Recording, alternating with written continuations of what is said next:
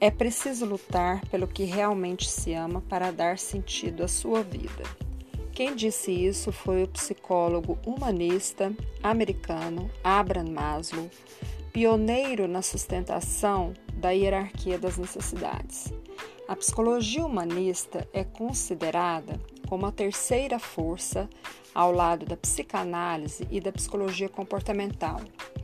Ela surgiu como uma reação ao determinismo dominante nas outras práticas psicoterapêuticas, ensinando que o ser humano possui em si uma força de autorrealização que o leva ao desenvolvimento de uma personalidade criativa e saudável.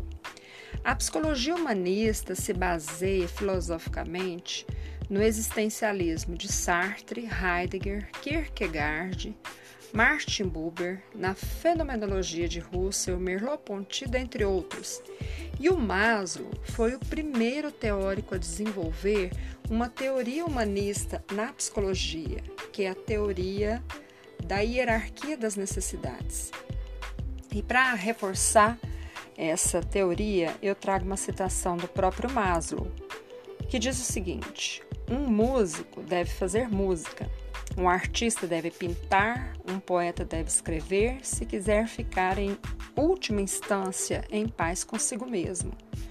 O que um homem pode fazer, ele deve fazer. Esta necessidade podemos chamar de autorrealização. Ela se refere ao desejo de autorrealização do homem, a tendência de se tornar verdadeiramente o que ele é potencialmente, de se tornar tudo que alguém pode se tornar.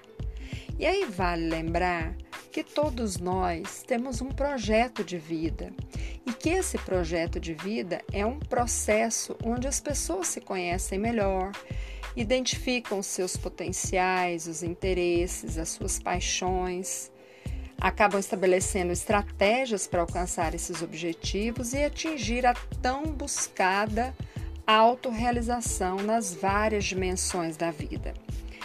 Daí vale aquela aquele reforço da citação inicial do podcast.